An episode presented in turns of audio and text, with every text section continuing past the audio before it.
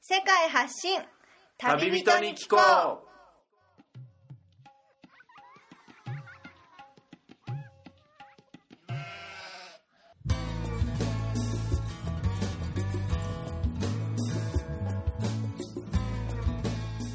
この番組は世界各地で出会った興味深い日本人の旅人にざっくばらんにいろいろなことをインタビューしていく番組です現地での旅の話の本編と脱線話のアフタートークの2本立てでお送りしますさて今回の旅人からは世界のどんなぶっ飛び話が聞けるのでしょうか今回は分割した前回からの続きとなっています前回をお聞きでない方はそちらからお楽しみくださいあのーやっぱり人間生きてるんですから、はいちゃんと五感っていうのがあって感じる力っていうのがあるんですよ、うん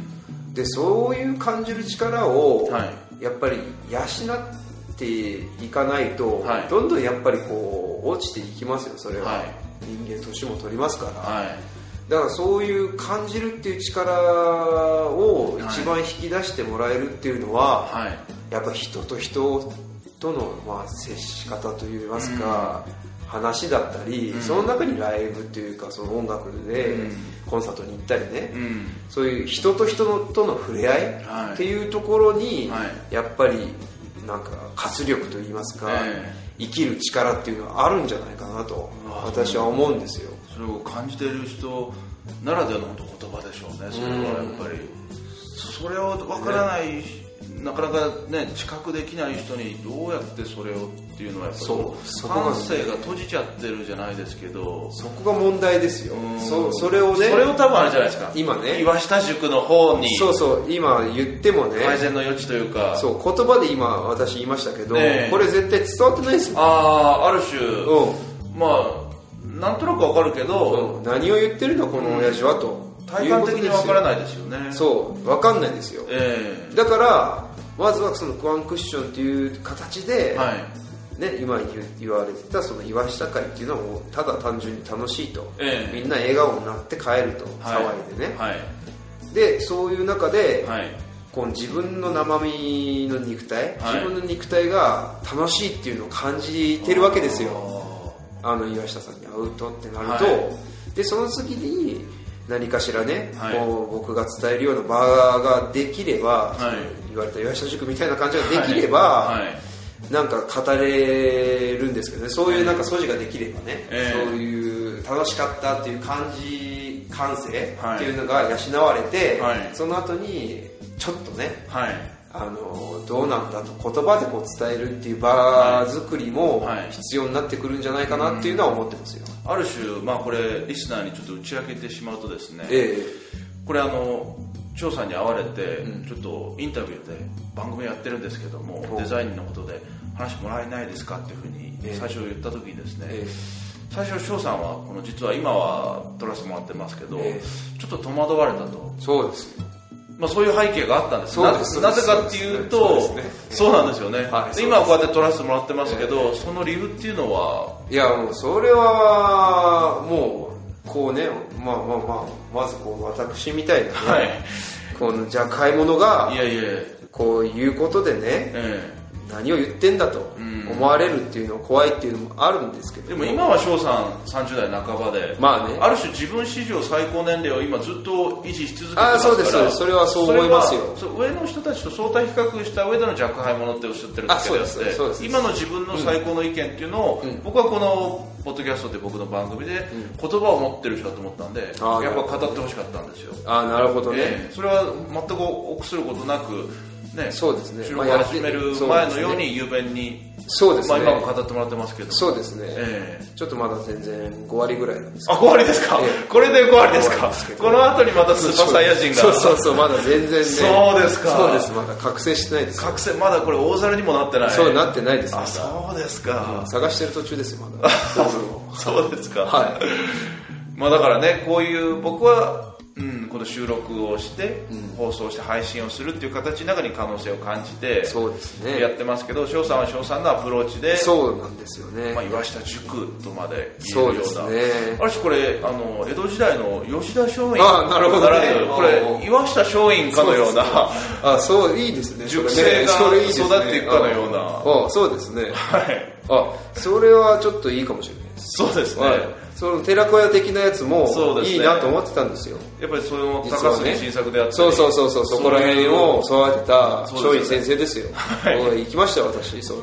あそう聖です地か巡礼じゃないですけども、えね松陰塾あうん、行きました、はい見になんかねやっぱり感じましたよ、ああそうですかうんこうなんかオーラと言いますか、あここでねうんその幕末のねあの志士たちあの時が代を駆け巡った人たちがええ何人も育っていったとえ泣きはしませんでしたけどえ まあでもい感やじちたょっととビビッときましたよ、あそうですかううんんあまあ、そういうこともあって、えまあ熱い熱くね、ええやっぱり今ねアプローチしえてえ語っても、ええ向こうがそのあ引き手がねそのありますねあのあれなんですよ、えはい心を開いてなければ、準備ができてなけれそれはば、僕たちの多分プレゼンとかその伝え方をちょっと変えて、あっちにそのチューニングを合わせてっていう作業が必要なんでしょうねそうなんですよ、うんそこが今模索してるところで、は前はねはい本当にすごい抜き身の刀的な感じで、はいはいもう言葉が強かったですよ私あそうですかもう勢いとかも今よりも鋭くもう君は君のその言葉の意味は何だとかあーその定義は何だとか、ええ本質を分かってるのかみたいな感じをドーンって言ってたの突きつけて突きつけてちょっと鋭いですね鋭すぎたんですよああでまあそれはちょっとあまりにも強すぎるんじゃないと、えまあ、うちの妻なんですけども、ええ言うって言ってもらってああいいまあ最初は半いやまあいいえ自分ですよえはい それはそうなんですけどちょっと今のろけてもらってもいいですかいやいやいやそれはいいんですよ、はいそれはもう本当にそれはみ皆さんそう思ってると思いますよご結婚されてる方は、うん自分の,、うんあの奥さんが一でも番最高だと でも2度目の結婚で今ね JICA に2回目じゃないであすそけれどをジャイカの置いといてまあ JICA で結婚して実際それジャイカと結婚するのは2度でも3度でもいいかなっていうあーなるほどなるほどそれは自分の目的があれば、ええそれは2度でも3度でもいいかなと思いますけど、ええまあ、たまたまそれはあれですよねもう1回目の時点では2度目はないと思ってたぐらい、あそうですあのそうなんですよ偶然もそうもうあのーもう別にその悪く言ってるわけじゃないですけども、ええやっぱり協力隊でやれることっていうのは、ん本当にまあ限界があもるう限界があるんですああ限界があるんです、うんでもその私まあ悩んでる人とかには言いますけど、えたまには、え何にもできないけど、ええ何でもやれるんですようん、それはそうですそれはもう自分の心次第ですかうら、ん今言ったのと全然正反対の意見かもしれないですけど、ええ何もできないですけど、ええ何もでもやれるんですよだ確からかにそれはそう思ってやってもらった方がいいと思います、ん他の隊員の方は、うんただ私2回目なんでうん1回目終わった時に、ええ僕自身がね、ええ僕自身がはいちょっとねあのちょっとこれ参ってしまったというか参ったと言いますか、ええまあ、これはあまり限界が感感じたんですよねあーこうボランティアでやるっていうところで、ええはいまあ、仕事としてはあんまり見れないのかなとあー思ってたんです、うんで、まあ、まあ熊本に帰ったえということで、ええまあ、やってたんですけども、えまだまだ自分も修行が足りないので、ええそれでちょっと海外が一番いいなあとー思って、はいそれで海外で、えはいしかも地域貢献うんそういうのができたら最高だなと思って、えあじゃあよかったなと思って、ええちらっと見たんですよ、ええ募集内容を、えそしたらまさに先ほど言いましたその一層一品をやってるあーマライの国があると、はでデザインだとえもうぴったりぴのったりのドンピシ ャですよ私のための要請だと思ったんですよ、ええしかも今そう回そうが5代目で終わりの終わりだ世代となるとまとめじゃないですかもう優秀の美を飾るそうですよいやこれはもうキャリアアップといいうやかそれは初めて知ったけどすごい偶然ですねいやもうこれは本当にね宿命ですよ、うんこれは本当に大げさに言ってますけど、ええ私そう思いました、うんこれであもうこれ行こうえというのえで、えまあ試験を受けてね試験を受ける前にまずこれね、まあ、みさんはご結婚されてないからわかそうでらすないねで奥すけどさんを置いていく形になっちゃいますよわねかんないかもしれないですけども、えこれまあ相談しないといけないですよそうですよねもちろん結婚中のはい相手がいますから、はい相手がいますからね、えー、精子関白でねそうですよあんまりね配偶者の方に、はいまずは申し立てをするんですよ、はいよろしいですかとはいでまあ、うんまあまあまあのろけですよ妻は、え相当寛大ですよ海のような寛大な心を持ってるんで、えもう二つ返事ですよえもういいよといいといいよとなかなか言えないですよねまあ、そこはほら協力隊っていうのあ元協力隊っていうのもあると思う経んで験しすてれけどばそうですねまあでも人格その人人間性っていうのもあると思うんですけども、それでいいとええ言われて、であの受かっちゃうけどいいのっていう、 はい僕 ね自信があったんで、えでいいよとあーそれで応募して、えあの合格したんですけども、えそういう形でこっちに来た経緯があります、で今回この理論具合でデザイン事務所で働かれてるのはまさしくその働くという形でボランティアというよりも本当にもう他の農村の認知の方々にたくさん見学させてもらったんですけど、ええあっちならではのやっぱり天候の影響だったり、インフラの影響だったりで、やっぱり思うように活動が毎日できるとは限らない、例えば相手の人が急に来なくなってしまったりとかそ,、れがもうこちらの場合はオフィスでそうですも停電してもねそそのうそうジェネレーターはないですけど、ええまあ、ある程度は仕事ができるような、まあ、政府機関ですからねああなるほどあもうか完全なこれはもう職仕事としてもうあそうですそうですもうもうそれがもうね責任感につながってるのかなと思いましたああそうですね、そうええそうもう仕事として考えてます、ボランティアというよりは、うん、そのもう要請内容からしてこれ仕事だなと思って、うんまあ、かだから活動というよりも仕事としてやってるっていう感じですかね、なる私ほはどうんいやそのあたりがもう他の方とは違う意識というかうん、ええまあ2回目っていうのもありますけどね、ええいやまあでも、いやデザインについてとそのアートの違いについてとまあ、いろいろなねデザインの話をねあのたくさん長きにわたって語っていただきましたが最後にですねあもう最後ですかはいもう早いですね いや本当ですかまだ5割ですよ あ本当ですか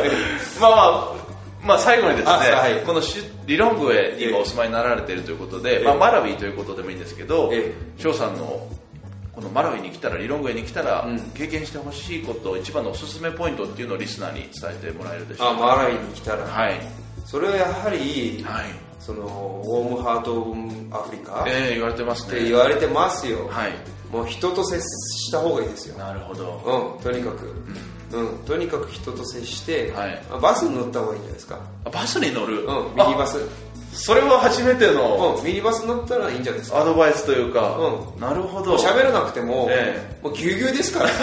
本当 そこにマラウィの縮図があるというかそうそうそうそうそう、はいはいぎゅうぎゅうですから、あええのなんなんでしたっけ、ええワンボックスでしたっけ、そうですよねものすごい人数乗りますよねそう、ハイエースに、え要は前以外後ろですよ、後ろええ3列シートですけど、ええ12人ですからね、12人。 3列か4列とかもう無理やりやっ3てる列場合も三列ですよ、3列、4列ありますっけそういうのも見ましたね見ましたわ、ええ僕3列シートにだって4人が3人掛けを4人にそうですそうですよそうですもうちょっとままず専用バーだちょっと想像できないでしょ日本にね普通に暮らしてたらそうですよねそうその中でだってお乳をあげてるお母さんとかいますからそねう なんですよねええでそういうのを見ええるだけでも、ええこれはいいんじゃないですか、確かにうんうんしかもそういう車のほとんどが日本の中古の車がそうそうそう流それてきてるうと大体もう日本の日本製ですよこんなアフリカのねこの小さい国でどうですほとんどの車が日本から流れてきて嬉しいですよねそうですねうなんとか幼稚園とかそうそうそうそうそうそう嬉しいでいすろいろなもう、うん分かってんのかなとかそうですよねそうあのトラックとかでもバックしますっていうアあナウンスそうそうそうそうが流れてるのそうそとうそうかうんあるあるあるね現地の人さっぱりだろうなあってあなんか言ってるなみたいな、ええうんありますよね、ええうんまあ、そういうのを見ると特別な何々を食べるとかどこどこあ見ろとかそれ、うん、それは多分ね、ええ皆さんに言ってるかもしれないよね、えなんか普通普通のなんか日常のところでえ感じられるから、そうですねいいんじゃないですかバス乗るだけでもいやそれは面白い指摘ですねいますねはい、そこにマロイの、ははいある形が見れるということ見れでるとはい、いやまだ5割ということで時間が来てしまってもうあ本当そうにですか惜しいんですがあちょっと、はい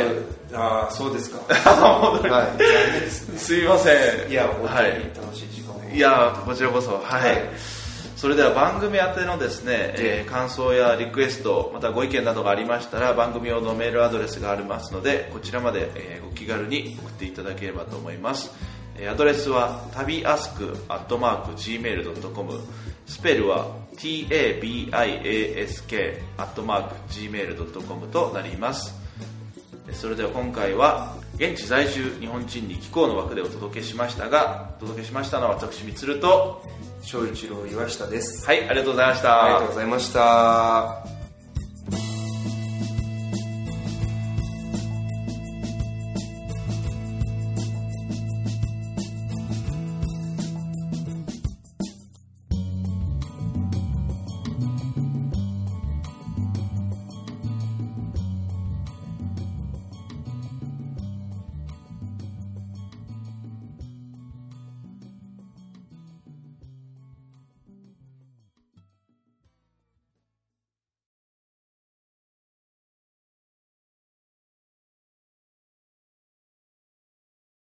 それでは本編の放送が終了しましたがすみません先ほどですね、えデザイン事務所というふうに僕あそうではすそう言でっすてたところがまおっあしゃ正ってました式ねには少し違うとそうそう一産一品事務局のはいデザイン部署っていうところですね、あーすみませんここで訂正させてもらいたいと思います、そうででもすその一村一品っていうのも、ん僕初めて聞きましたねあそうですかええそこ今までそうですか日本はそういう一村一品っていう運動をしてるところえもありますけど、ええ今やっぱ地域が熱いですえよあそうですか地方地域おこし、うん地域おこしすごい熱いですようん、まあインターンアイターンみたいなあれは見たことありますねあそうですよね仕事に戻ってきてそうそう東京とかだったらねそうよでくすね中吊りとかで見ますよねそうですね、うんまあそうですね地方が過疎化してね、やっぱりその都市だけそういうふうに伸びて地方が弱体化していくっていうのはやっぱりまずいですから、そうそうそやっぱりそういう地域で動いてるのかと思いますけどうそう僕がですね個人的に、えあの感じてたことがあるんですけど、おうこの若い世代の人たちっていうのを、うんもう生まれた頃からインターネットだったり、おその携帯パソコンが当たり前ある人たおちうデジタルネイティブっていうおうおうあの区分けの呼び方があるおうってなるほど聞いたんですがうんこの世代の人たちが、うん僕たちがうん本当物心ついて、うんまあ、大人になって今もですけど、えも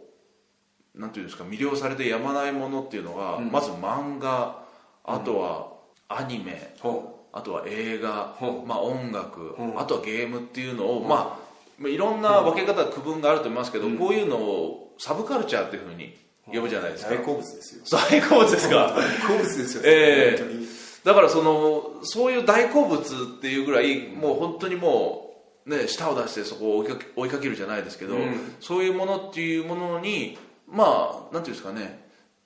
例えば音楽は好きだけど例えばもう漫画なんて見ないとか、まあ、人によってばらつきはあると思いますけどそうじゃなくて例えば今新しいものとしてゲームって言ってもアプリが出てきたりとか、はいその例えば昔にはなかったサブカルのサブカルに加えられるっていうじゃないですけど、でもやっぱあの時代本当にアニメだったりなゲームだったりで本当熱くなったっていうのを、なんていうんですかね今も今でアニメ会社だったりゲーム会社ええで作られてるとは思うんですけど、はいあの時のななんていうんですかね本当初期の「スーパーマリオ」のドットで描かれたうんそうそうテレそうそうテテレテそうそうそうそうああれに本当もう何十時間つぎ込んだじゃないですかだからそのね、はいあのードットですよ、ええ今でいうところの、え私そのゲームすごいやりましたけど、あはいまあ、私もう引退したんですけど、ええもうやり尽くして、ねええ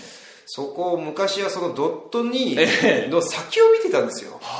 我々は。ピリオドの向こうというそうかそうそうそうそう そう、ピーラーの向こうに行ってたんですよ、ええ騎士団じゃないですけども、えそうなんですよ、えそういうなんかええ想像力、はいイマジネーションをええ自分たちえで、はいこうなんですかね成長させていたっていうところ、なんかもうそれしかないかいやら本当そうなんですよないからねその当時はそれしかないからなかったというかそうないからね、うんえないから今今本当娯楽が至至るとこそろうでにすよ何でも選び放題といううん、かそうですそうですだからもう食わず嫌いもあるでしょうし、うんうんだから要するに僕たちはそういうものを今考えればあんんなものにああんなに時間使ってっていうそうそうある種大いなる無駄だったんですあよあねいいこと言いますねまあ、そうで言す葉はあれかもしれないですけどいやそう思いますでよもそれ無駄をやってきてでも今の例えばご覧が多い人たちはそれをそぎ落としてじゃないですけど、で僕たちはそれしかなく、食べるものがそれしかなくそうそうでもそれを培ってきた中である種この翔さんとこの収録前に話しててですね、培われてきたものっていうのもあるんじゃないかなっていいうのやがそれはもう多分にあるでしょうええ僕だってそのそういう培われてきたからこそ、えなんかこういう感じで私だったらデザインとあかーねみするさんだったらこういうね、しええ収録して、ええ配信するとか、ええ面白いじゃないですか単単純純に、に、ね、まあ若い世代の人でうもそういう人がいないとは言いませんいけどやいやそれは語弊があるからね、ええええうん、そういないわけじゃないですけど、ええなんかねその人間のえね、えその大いなる無駄ええっていうことをやってきたことによって、ええもう私にね限らずねみするさんとかも、その人間の幅あーっていうのがやっぱ厚みが違うんじゃないかなっていうそれそはうね比べてしまうとあれだけど、うん自分を考えると、うんうん、それなりになんか面白いことやってきた、うん無駄だけど、んそれが今の自分につながってるなっていうのを感じますよっていうのはあれですよね今の時代はもうツイッターだったり、おうまあ、ある種そういろんなところで上げ押しを取られますよねそうですよだから思ったことっていうのをすぐ140文字以内でツイートして、レスポンスが来て、はいまあ、そこからリツイートされて、まあ、お気に入り登録されてっていうふうにすぐシェアされる、んある種もう自己表現の時代になってきてるそうねっていうのが僕たちのそういう個本当人に主義をそうですね小さい頃だとある種そういうのを吐き出せる場がなくすごく自分の中で溜め込んで悶々とねそうなんですよそうですよ屈したものがすごくもう悶々としてましたよそうですね溜め込まれてて、うんだからある種誰にも言えずじゃないですけそどうそうそうあとそうネねネットがないから ないんですよねないからね、はいないから、い悶々とするしかないんですよそうなんですよね吐け口がないからそうですよねそうですよだからある種これもうアフタートークだから完全に言わせてもらいますけど、ええそういうビデオっていうのはレンタルビデオ屋でしかそうですよ借りるとこなかった今ネットでダウンロードとかそうなんそんな簡単に手に入るもんじゃないんだ よあのハラハラドキドキのはまあそこまであまあそれちょっと強いですけどあのハラハラドキドキで言ってましたよね、このジャンプとそうですなんかあの雑誌の間にそう挟ですんでジャンプとマガジンの間に挟んでレジに持ってってこうそうそうおばちゃんおばちゃんだったらダメだから、はいバイトの兄ちゃんの時に行くみたいなねこう見計らうんですよ これでそのタイミングでちょうど変わるみたいな、はいええ列並んでる時にええおばちゃんに変わるみた いな、おいみたいなまあおばちゃんになるまでですけど若いね学ああそうねおばねどっちもどっちも難しいですよ若いええお姉ちゃんも確かに緊張するけど、ええおばちゃんの場合は、ええなんかね、ええ似合ってしたり、あそんなことするんですかなんかもう分かってるから熊本のおばちゃんいはやでもく僕なんて田舎だから、ええもう買えないですよそんなとこは僕はもう田舎だから、ええ近所のそのコンビニ自体もあー一時なかったですから、ええ私の町はね、はいそれそこで買おうとしたら、ええもう噂が広まりますから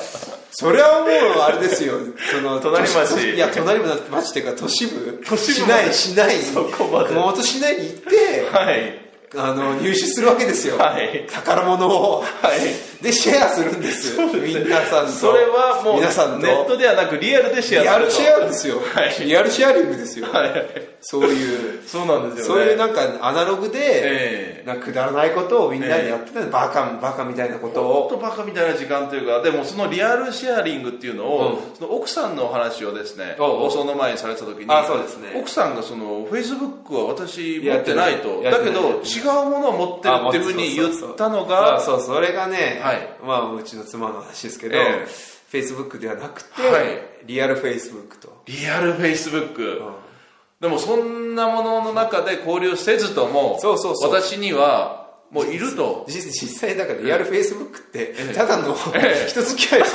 そのそういうものを検索しても何も出てこないですからね そういう言葉があるとかないえですから、えええググっても出てこまない、あ、ある意味ね、ええまあ、彼女は天才ですから、天才とか天然っていう天か然っていうか天才天然そ物うでし天ょうね然物だから、ええそういうことを言いますけど、えそうリアルフェイスブック私はリアルフェイスブックだとああそうだなあと、え大事だとえそうですね思いますよ、うんそういうリアルフェイスブックで、はいその先ほどねみつるさんがおっしゃられた、はい大いなる無駄っていうのを経験したからこそ、えなんかこういう人間の厚みが厚みがねあるんじゃないかなうと、んまあでも変ですよ変な人にはになる可能性も高いですけ どまあ一見するとそうそうそうそう、ええでも面白いと思いますよああこういう人とやっぱ話すとそうですよねだから今のその若い人たちとも話しますけど、えなんでそういうね、ええそうそんなポンポンポンポンネタとか、えなんか話題とかがで提供できるんですか、みたいなことを言いますけどそうですどうしてそんなにね、うんいろんなこと知ってるんですかといやそうそうそう、ええ聞かれるんですけあどあそれは別に思わないでしょみするさんは。まあ自分としては当たり前ですよ、そうね、そうだからみするさんともね話が合いますよねそうラジオそうラジオを撮る前から話してますけど、ええなんとも感じないですもん二人とも話してる時ある種ある人も同じですからそうですねずっと喋ってますよねそうですよねなんかこの収録の時間はほんの、そうね一部一部ですからねそうそうこんな感じそので前にね本当にもうたくさんの話そうをでしすよてうんあれも本当ねできれば収録しとけばよかったなっいて感じやですいやあけれどはちょっとまたね ちょっと問題がありますか全部もう放送禁止の P が入るみたいなそこまであそこまではないですけど、まあそうですそれとねちょっこれもうデんザイナーとしてのあのあそうです名名目のねまあありますからまああったわけですけどまあまあまあそうですはいちょっとそういうねちょっとさっきこぼれちゃってましたけどあそうですね、はいうんありますからいやーでも本当にそういう大いなる無駄というか、ええだからある種今新しい任天堂で、任天堂でも、いろんなゲーム会社の、ええその推移をね、極めたようなゲームが出てきても、えなんか興味が今のところもうえいややりもう尽く触して手がね働かない動かないですよ、なんかそのぐらいまでもう、あの分野に関しては時間をかけてきたっていうかもうそれはもう自信を持って言いますよそうですよねものすごいあの翔さんとも本当話してえ驚いたのが、えまあ、プレイステーションスーパーファミコンの前にファミリーコンピューター、はいあのありますよねうんあの任天堂ねはいソフトに関しても莫大な知識をお持ちですよね、いやいやもうそれだけややりましたからもう三大名人がいるって言ってそうですこの三大名人がいる高橋しか知らないでしょそうですよ僕も知らなかったもんね誰だったろうって言ってそうでええ知らないっていうのがもうもうびっくりですよ 高橋毛利はい橋本っていたんですよ、いたんですね三人ええで3人でええ対決とかもしてるんですよ、そうなんですかそうそうそうそこうれは完全コロコロコミックとかもねね耳水だったなええボンボンとかねボンボン今あーもうボンボンないですからねすごく久しぶりに今思い出しました講談社ね、ええうんそうですよそういうのがあったんです、そういう時代がありましたねそうそういうの楽しかったですよ楽しかったけど、うんあのゲームをね、うあのカチャって刺してもつかない時は、うんっていうふうに息を吹きかけたりそうそうです無意味な本当に今考えたら本当になんていうかね論理的にもおかしいことでも、それがあの再生されてたりだったりそうそうそうなぜか分からない力が働いてたじゃないですけそうそうどそうそうそうだからある種今は全部ダイジタルのスイッチオンで、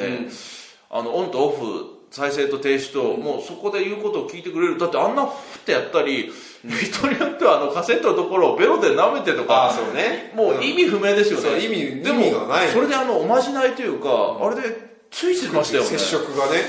びっくりしますよねまあ、何かしら宿ってたんじゃないですかあやっぱりそういうねそこがやっぱり生身でやっぱり行うところの強さですよそういうのを宿るんです、うんそういうね、まあ、僕らよりももっと上の世代の人たちはもっとああまあそれはまたね感じてるかもしれないですけ上の世代のど方は僕らに対してもええなんかねあったかもしれないです、えうんそれはそうかもしれないですねまあ、ある種こうやって親父化して、こうやってしたあのあの時代は良かったとかそういう解放主義的なそうことではなく、なんというかまあまあ興味というかアンテナというか、うんまあそうですね好奇心の目をできるだけ絶やさずにいるとあそうそうそうなんです世の中面白いよっていうふうなのをねそうそうなんですれを伝えたいんですよねあこののアフターそうトあーのクで、ねそううんそうなんですよ、はいそういうなんかね文句とかじゃないんですよそうねいうことを言ってるわけじゃなくて、はいそのうちらは素晴らしいとかそういうことも言ってないんですよ、ええ優位に立ってるとか、ええその時代が来たから、ええ今こういう人間になって、はいお前よりもすごいだろっていうことを言ってるわけではなくて、はいあのもっと広げてくださいと、うんなんだろうアンテナもっと立てるなり、あのオープンマインド、もっとこう興味を持つあのしあの言ってましたよ翔さんの言葉でマインドマップっていう言葉を出してました、ね、あーはいはいはいちょっとその言葉を最後に説明してもらえますかあマインドマップですか、ええ今思い出しましたあそれは、はいあの先ほどだいぶ前ですね、ええ話しました、はいうちの事務局の,、はいあのデザイン部署に、はいまあこれ詳しく言うとあれですけど、ええまあ、まあいた、はい元いたデザイナーの人、えうんうん、もう今違う部署に行っねて、えあの私今デザイン部署に私一人しかいないので、えあれなんですがそのデザイナーマライアンのデザイナーと、えまあ、一緒にブレインストーミングをして、はいあのいろんな哲学を教えたりしたっておはい話ししましたけどえも、その中で私デザインの発想法の一つとして、はいマインドマップっていうのをん私よく使うとかそれをやるんですよえうんそれで何かっていうと、え例いえば、まあ、連想ゲームと一緒ですよあーマジカルうちらでいうとこの、はいマジカルバナえナ ありましたねうんもうそれですもうそれ言ってしまえばそれなんですあけど例えばトマトと言ったら赤いと、はい赤いと言ったらケチャップと、はいそれどんどんどんどんそのまず一つのコアがあるんですね、ええそのコアからどんどんどんどんつなげていくんですよ、はいでそのつなげていって、はい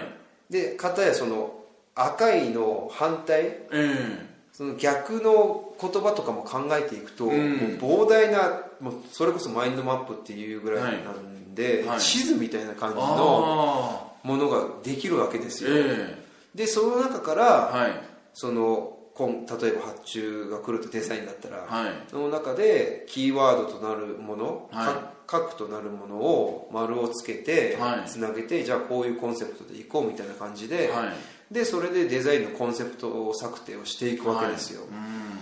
うん、そういうの他にも使えますからねマインドマップっあーてその情報を収集あの整理したりそうですねあの自分のねその感受性というか、はいうん、考えはいを整理するためには、うんとてもいいんじゃない有効な手立てですね有効な手だと思いますけうど、んうんすごい広がりますよわーっとえあ答えないですからえね、まあ答えないうんとあるなんていうか視野を広げるためのまあそうエクササイズというかそうでですそうですそうです、うんもう最初なんてでも出るなと思っても、え限界があるからうん自分の中でうん結構ちっちゃいんですよね、ええそれがどうもどんどんどんどん広がっていくから、うんやっていくうちえに、うんうん自分でやってみるのも手じゃないですかれってそうですね演奏ゲームとして考えてまやあったゲーム的要素でうんうんやっていくと面白いですよそうですね肩肘張らずそう全然違う話になったりもしますからねあそうでしょうね最初になこれとこれ繋がってるんだと思って、へ明日はこういうことなんだっていう、ねうんそこからある種そのビジネスのヒントだったりねそうですそうですそそうういうもなのんもですよ、ええ遊びの中から得られたらね、うんうんうんすごくいいなと思いますねそうなんです、うんそうそれはねぜひその想像力はを養うっていうところでい、も、はまあ興味があったらやってみるそうですねいいんじゃないですかい、いやもう本当に多岐にわたってこのアフタートークの時間ももうパンパンに本当締めてきたくらいでもう本当にま た僕 まだ7割あれですか、まあ残り3割はですね、え次回本当このああなるほどねはい翔さんのああそうまでた活躍の姿のねそうですね時のために取っとくこととしてそうですね、はいでもまあ、まあ、腹8分目って言いますからそうですね、うんまあ全部食べ過ぎちゃうと、まあ、言いますそうです下痢にもなるしそうそうそうそうそうそう、本当に濃いですから味はがいそうですね私もう本当にもう本当にこれはもう翔さんの、あの作品が載ってるページあのーそうですね URL も、まあ、ブログに番組のブログに紹介あさせてそうもでらすっねてああありがとうございます、はいはいそこでまあ興味を持った方はそうですねあこういうコンセプトをデザインでやられてるってことはええちょっとじゃあ相談させてもらいたいっていう人がいたらまあそれがもう直接ぜひぜひ、ええあのフリーランスなので、えいただけるとそうですねもう喜びますよまあ、こんだけね作品数いろいろやってきて、もうこの翔さん自身のこの名刺もね凝ってますねあそこはね、うんはいデザイナーとしてやらないといけないところですからねそうですねまあじゃあ詳しいことは番組のブログにはいそうですねはい、残りは載せておきたいと思いますが、はい今回ははいありがとうございましたまありがたとういつございかまおした話お願いします、はいよろしくお願いしますこの番組はバックパッカーを応援するたびたびプロジェクトの提供でお送りしました。